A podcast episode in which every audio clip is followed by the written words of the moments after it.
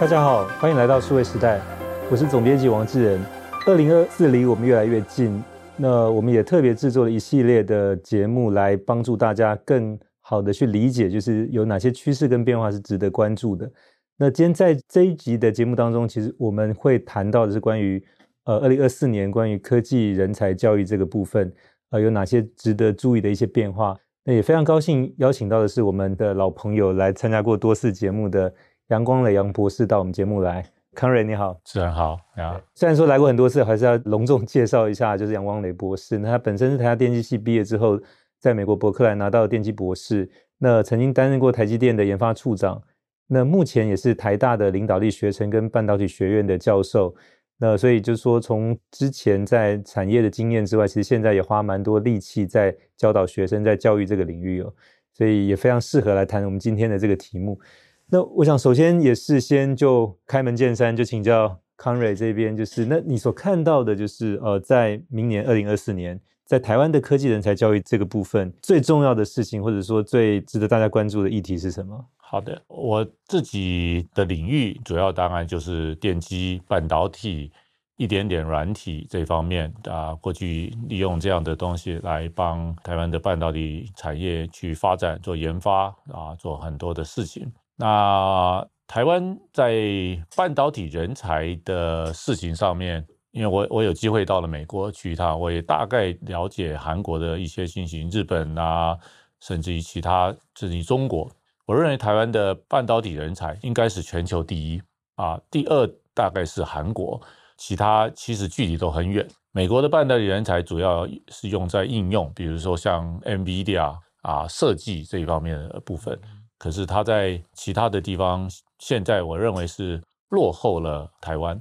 尤其是针对于跟半导体制造有关的一些所谓的人才。那制造这个东西不是只是制造，它需要一点点技术的背景。所以不管是人数或者是占比，人口占比来讲，台湾都是全球第一。全球化的少子化当然是会发生。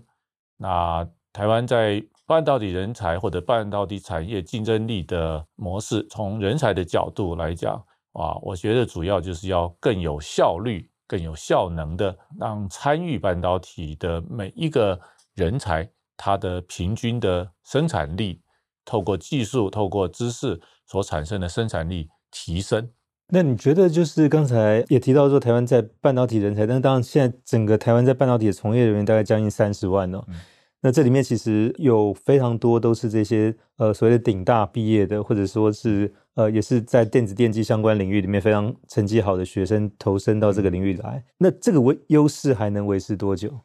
我认为全部用顶大的学生是有根本的问题哈。啊，讲到其实所谓的顶大学生，我们就用如果考试是一种评量制度、筛选制度，台湾基本上把理工人才的考试前面的比例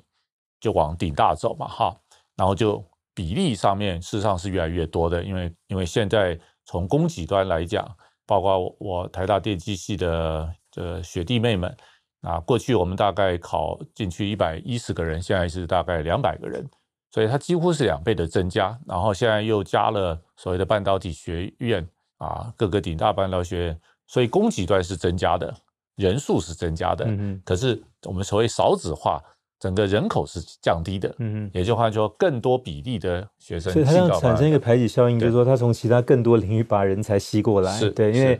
以在半导体跟这个相关领域的人才的供给其实没有中断，它还在还在增加，但是台湾整体的人口，特别从新生儿到年轻人其实是减少的，对，所以当然这个会造成就是说其他行业来讲就找人更难，对。但是这个不代表说半导体行业找人容易，其实现在也碰到的困难。没错，所以我说它市场人数增加，当然它也需求也增加，可能需求大于供给，所以它才会有一些啊考生要求做更多的这个半导体学院这件事情。那我的看法是，半导体的工作它是一个非常多元的工作。OK，它有一些工作其实。并不见得适合顶大的学生啊，什么意思呢？啊，这个就像军队一样，在军队里面，如果全部都是西点军校的军官，那到底谁来在第一线去打仗，然后谁做士官长，谁做士兵这件事情。所以我认为台湾需要重新去思考啊，我们必须要让非顶大的学生，因为如果假设每一个人都上大学了，就是比较中间甚至比较后面的这些学生，他怎么在半导体产业扮演角色？因为你刚刚讲比例已经。增加了，除非我们把一百 percent 都弄来写，可是我们都晓得一百 percent 意思就是说，那所有的非顶大人也都要进来了。嗯、OK，那既然要更多的人进来，比例上更多人进来，所以我们在设计这个工作的事情上面，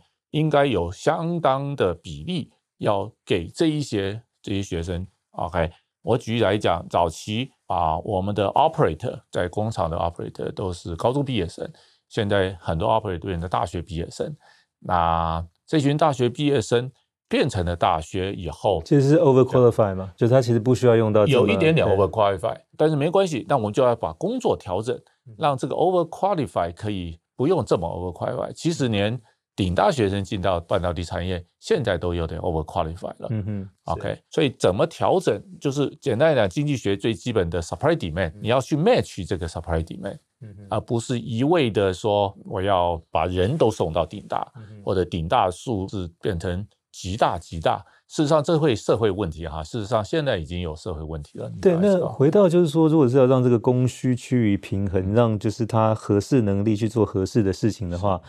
那这个从现在学校教育这边可以去做什么样的调整跟改变？特别康瑞现在也在台大的半导体学院，还有一个领导力学程，都在教书，都在带学生。就你在学校这一块的教学经验当中，你所看到他在也许课程上面，或者是说在他的整个规划上面，可以去做什么样的调整呢？啊，当然是可以哈。我现在在台大的叫重点科技学院，就是半导体学院里面教书，我基本上做的事情是一种错位发展的啊一门课。简单来讲，现在老师这些专业的老师，电机系教半导体元件，不要教这些学生，其实是足够了。OK，他们每一个人都学有专精，甚至于如果要讲这个知识的层次，因为我过去都在产业界，还不见得比他们好。当然，我的经验可能有，但是我主要的目的，我这门课哈，我的课叫做半导体产业面面观，然后实作演练哈。我主要的目的是要培养比较属于领导性的人才。那什么叫领导性人才？专业的知识是由现在的学校足够，电机系、各个物理系、什么系都可以啊去训练出来。可是他们学了这个东西以后，到了实际的这个现场、这个工作现场以后，怎么去发挥它的功能？所以这里面有一点点跨领域，有一点点思维的教育。有一点点领导的教育，那最核心的是，我其实希望培养一个能够改善产业的人才，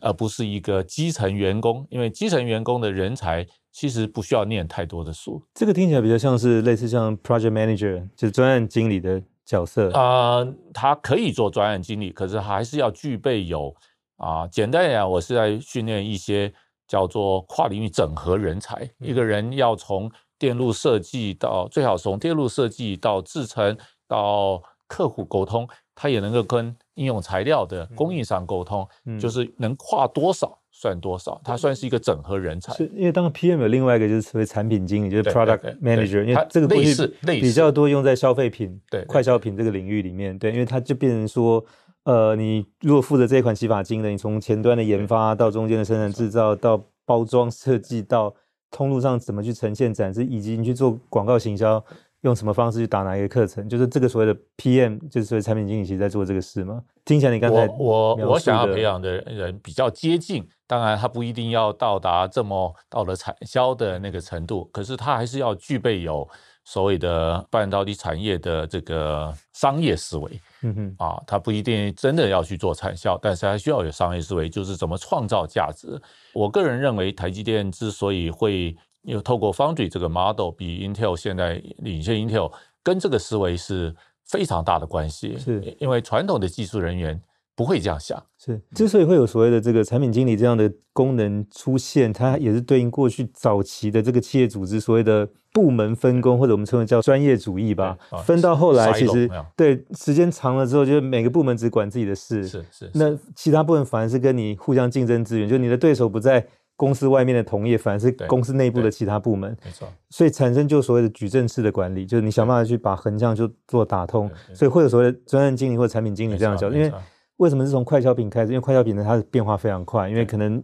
一个洗发精公司一年要出十几款洗发精，所以那个必须有一个人从头到尾确保这个事情能够发生。所以回到康瑞刚才讲说，你所观察到现在在这个可能半导体人才这个部分。希望培养更多的这个所谓的类似像产品经理这样，是因为所谓的这个专业主义或者说山头主义这种 silo 谷仓已经是太过明显的吗？啊、呃，其实 silo 很明显是我认为自古以来很自然，因为时间久了它就会有类似像这个，对对，对啊，我只能说我非常幸运，我在伯克莱念博士的时候啊，我的研究题目并不专啊，或者他即使专，但我真正学习的是广。所以我，我我的博士论文其实是一个很薄的论文，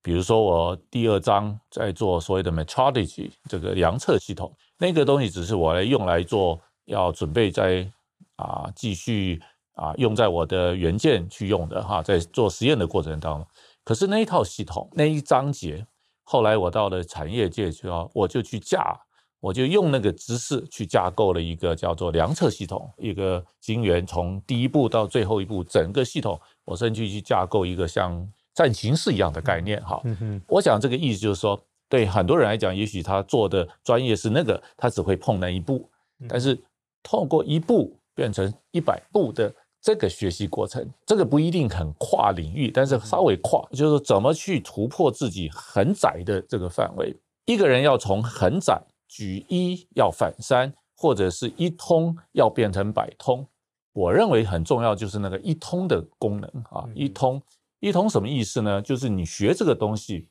不要把它钻到一个一个很深的深渊，你一直在里面去看世界，以管窥天。如果真的学通了以后，你要把它精髓化，变成很简单，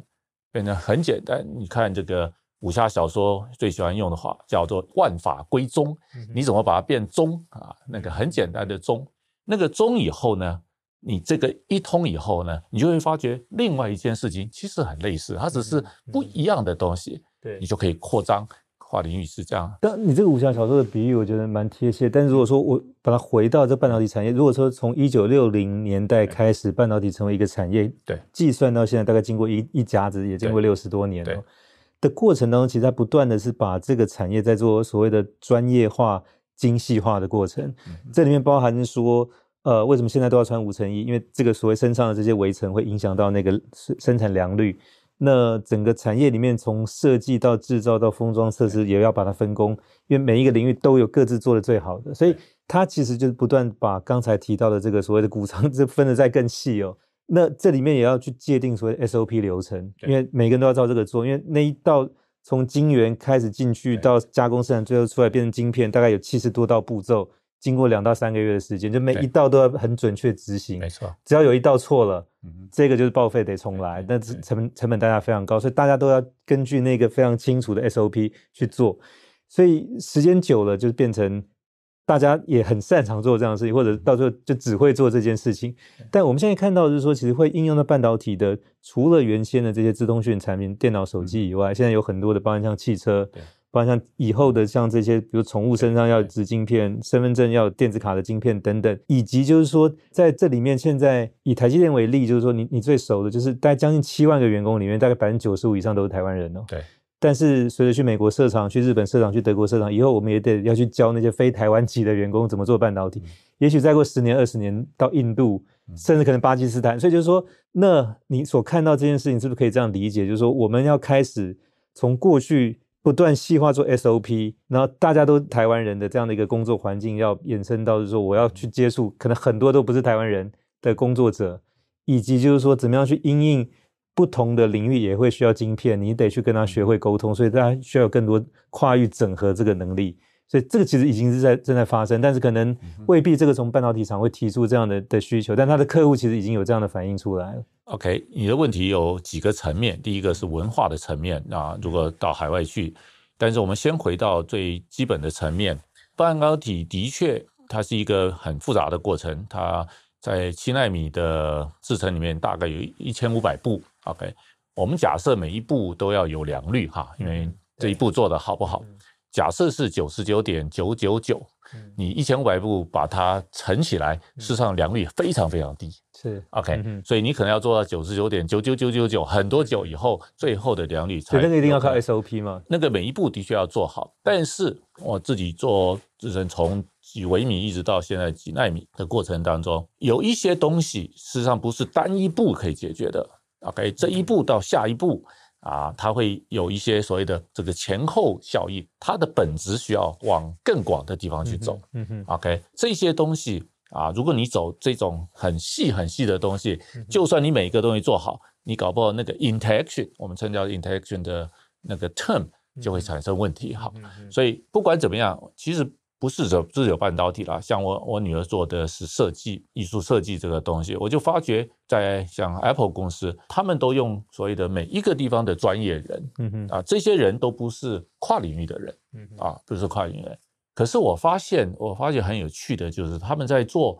这个 end product，负责 product 的人，他必须要有跨领域的人才。他事实上有两种人，OK，有人是专精的，嗯，每一个专精。但是有人必须要去把连接的，嗯嗯，OK，这些连接的人是有他的必要性。那我觉得，我觉得我们现在的教育连接力是弱的啊。那现在在呃，比如说台积电，现在连接力谁在做？嗯啊，早期啊，我刚进去的时候我在做连接力，嗯嗯，OK，那啊我走了以后谁来做？总要有人做。那当年我们做点一八啊微米的时候，我只有八个工程师。他们理论上是各做各的事情，可是因为我们每一天都有轮班，这个小夜班的轮班，我要他们的工作是，他不只是做他的事情，他也要做另外七个人的实验的，你要去 cover。那个时代因为只有八个人，所以做这件事情，每一个人虽然八分之一，但是每一个人都需要全全局。嗯在那个时代，现在比较大的问题是。啊，我们现在同样的一个这样制成整合的工作，现在变成四百个人，嗯，而且还多多少少规定你不能去看另外一个人的东西，你只能看四百分之一，所以它在设计上面基本上就是不可能跨领域，因为嗯，呃，也怕你知道太多，哈，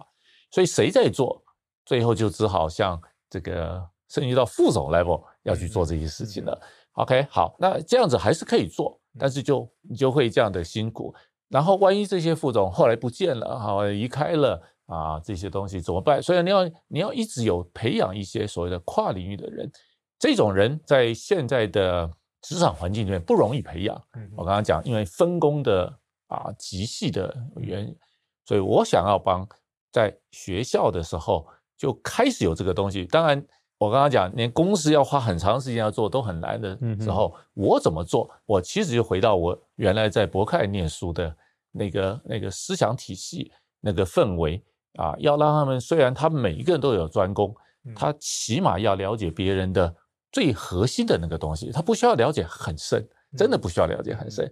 他了解那个核心的东西足够。见人说人话，见鬼说鬼话，可以把这个东西串起来。那这种能力，我称之为整合的能力。哈，当然这个只是一个小部分了哈。我虽然花一点时间谈文化的问题，是另外一个问题了。OK，文文化问题，我们等等一下再谈。就是说整合能力这一块，那你觉得会是公司应该承担这个责任去教，还是说在学校里面应该去做这个事？其实最好都有了哈，但是学校很难教。啊啊，因为没有没有那个场域嘛？对，没有呃，第一个比较不容易有这个场域。那公司理论上可以教，但是也很难教。我刚刚讲，当你变人海战术，当你人很多的时候，你怎么教？OK？而且我们啊，现在又有所谓的 proprietary information protection，就是机密文件的保护。啊，他的骨子里面的一些思维就是，不是你的你就不该学。嗯，OK，如果不是你的不该学，你就不可能学另外一个东西。嗯哼，OK，除非 job rotation。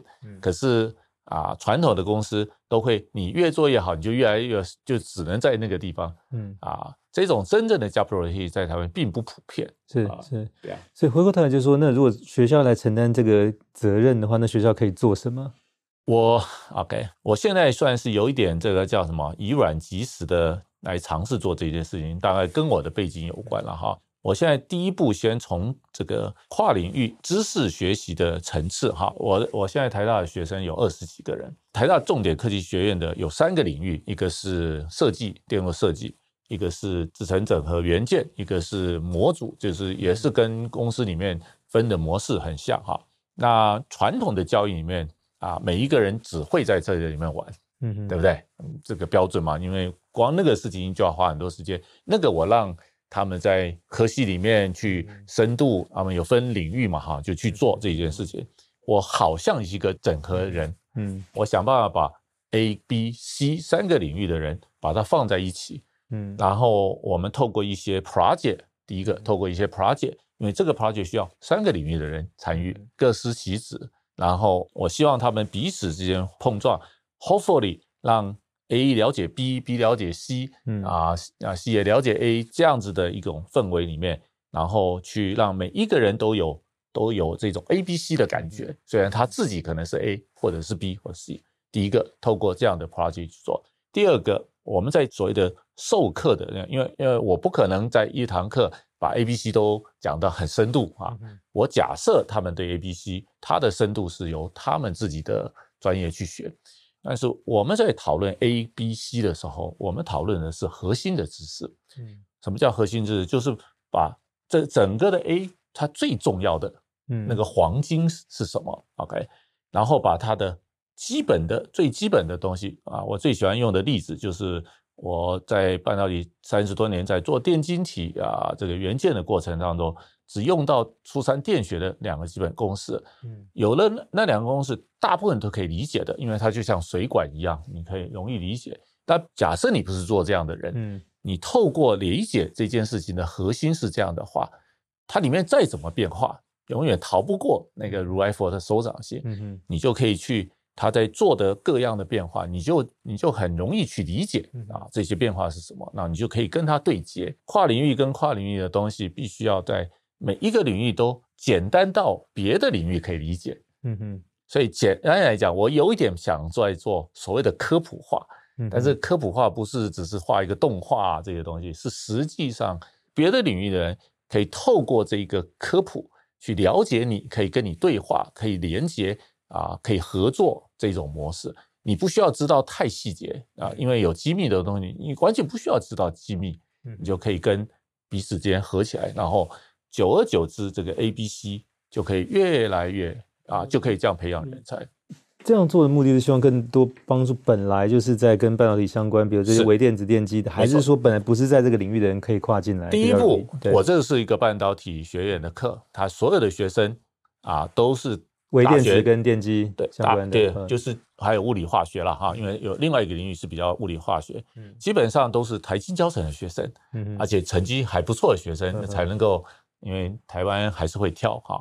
那进来我先做这样的实验，某种它本身已经是精英教育了，然后我在在精英教育上面去做一些所谓的补足他们比较不足的部分，叫跨领域的部分，而且这个跨领域部分是在。啊，是在工作现场，在半导体公司里面，实际上每一天都要面对的问题，嗯嗯，OK，而不是纸上谈兵的问题，然后他们实际的去经历这个东西，所以第一步是这样的哈。那我也在思考，所以这学期台大课教完以后，我有点想把带到冯甲去，OK，那用另外一种模式啊，去去跟另外一群学生去谈。那我认为跨领域是一个很 general 的。观念，again，我如果把它变到科普化的时候，嗯啊，这个你真的不需要很厉害，你就可以知道别的。好，那当然，它还是到即使到逢甲，还是这个电机领域哦，理化领域、理工领域这个东西。那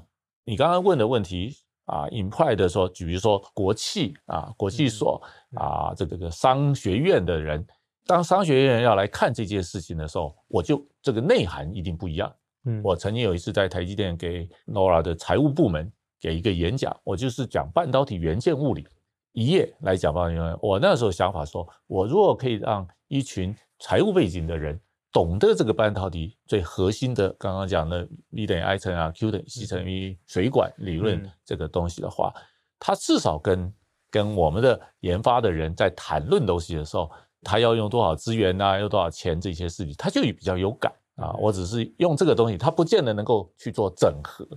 可是他有感的时候，他在处理他的财务资料的时候，他就比较晓得怎么处理。这是我过去一直在跟所谓的非研发会、非技术领域的人在沟通的。嗯，那教导他们说，你要做一个 budget 预算，为什么会有这些预算？为什么这件事情要做？一种呢，当他有感的时候，他做起来，他那个 formula 他就比较。像是会活出来的感觉，嗯哼，呃，对于财务部门也有很大的帮助，是。然后对于这个技术人员要了解财务怎么去，他们的沟通就会变好，就不会有很多的 budget 搞得很奇怪的感觉。这样类似这样的概念，其实都是透过把核心的知识把它变简单化、沟通化的一个历程。这样，所以所以等于你在做两件事，一件是说针对这些所谓半导体专业相关的人在做想办法所谓的整合能力，对。另外一个是对不是这个背景领域的人去做所谓的科普教育，大概就这两个方向。就是对、嗯、了解能力，那、嗯、那一块我比较少了，但是有做一点啊。因为台积电文教基金会请我帮忙做，我就去做一个很简单的了解半导体的科普。我本来的设计是给五年级小学五年级学生理解的、嗯、啊，跟他们讲没有那么难。事实上，下个月初我还要到科教馆啊，有一个科教教育的东西，我会尝试跟。这一群孩子们，嗯，去聊一聊这些东西，我不知道结果会怎么样，但是我我觉得是值得去啊。我主要是让他们叫做英文叫 inspire，让他们去了解原来这个半导体讲的天花乱坠的东西是他们可及的，嗯哼，没有那么难的东西。了解。那这个在就是说，在学校里面让培养这个所谓的跨领域的，特别在半导体里面的各个领域的整合能力这件事情。那在现有的这个就是课程规划或者是说学制上面，需要有一些什么样的改变去对应这个变化吗？嗯，这你问这个问题，我是我平常说我有一点不太敢提出我的想法啊。嗯，那不敢的原因是啊，我不想要挑战现有的教育体制啊，嗯、免得。呃，如果是不是不挑战现有体制，有有什么方式可以比较婉转，可以还是去解决这个问题？我，我自己应该这样讲哈，因为我自己从台湾念书，在台大电机系念书，念了四年以后，到了伯克莱念博士。我在念博士那个过程里面有很多的反省啊。我第一个反省是，很多的课程我在台大念书的时候成绩很好，可是我没有我没有真懂哦，嗯哼，也可以说我完全没懂。没有搞懂它，应该说没有搞通它啊！我可以考试，但是没有搞通。等到我在美国去念的时候，我终于理解原来我以前念的这个东西到底在干嘛，或者是我怎么把它通啊？我刚刚讲那个呃初三电学那件事情，是我在美国念研究所的时候，突然有一天在准备要考试的时候，我突然任督二脉被打通的感觉，嗯啊。学了一大堆 Laplace equation、current continuous equation、diffusion equation，那个是工程数学了，对对，那个那些东西对我一点用都没有。嗯、我人生啊，应该说我的所有的 career，、嗯、我完全用不到那个东西，我只需要用到初三电学。嗯哼，OK，好。然后我也观察到啊，那个时代的美国的大学毕业生、嗯、，OK，他们毕业以后到 AMD 做电路设计，到 Intel 做电路设计，做得也很好。然后他似乎也不用再去在 AMD、A、Intel，因为我认识很多人，再去做训练啊。Okay? 那当然，那个时代伯克莱的教授是电路设计很专门的，有 analog 所以类比跟数位的教授，他们事实上培养了很多后来这个电路设计公司的 CEO 啊，这些这些人，所以大学生可以做这件事情，所以我就给我一个很大的好奇。我我很清楚知道，我在台大念书毕业的时候，完全不可能。嗯，No way。第一个，我那时候学的东西根本就不是真正所谓的 IC 电路啦，那都是很传统的电路哈。嗯，就是说，我们如果要教学生做电路设计，OK，他事实上做电路设计，他要知道一些基本的知识。嗯，OK，很多基本的知识，但是最大的差别，我在 Berkeley 看到说，他们就去设计电路了。嗯，既然要做电路设计嘛。学了电路设计的一些基本知识以后，就设计一个看看，然后去做 simulation 啊。我我发觉几个东西，就是说真正的基本的知识不需要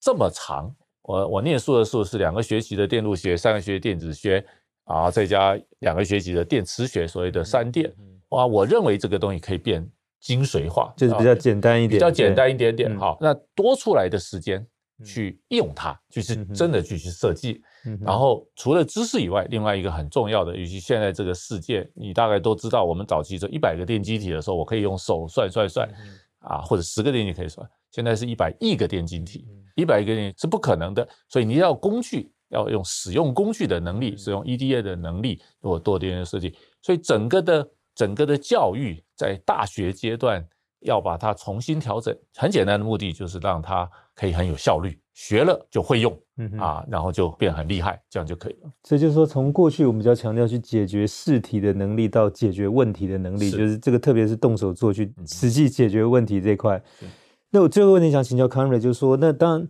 刚才看到这个是说，因为台湾这么多优秀的学生，但到最后去做很多比较 SOP 的日复一日这样的工作，当然这有点可惜哈。但是这个产业还是一个相对在台湾给的待遇还是不错，有钱，有钱，所以。那所以回过头来就变成说，好，那如果现在学生他还是照原来的他的学长姐的方式继续走，继续做，有什么差别呢？就是他如果不照你刚才讲的那个去精进或者学习其他这个整合能力，我想我们从一个很简单的概念哈，我自己的经验了哈，当然可能很多老师不见得同意。我认为这一代的孩子比我们厉害，OK，他们所能够得到的知识啊，比我们厉害。很简单的原因是因为现在有 Internet。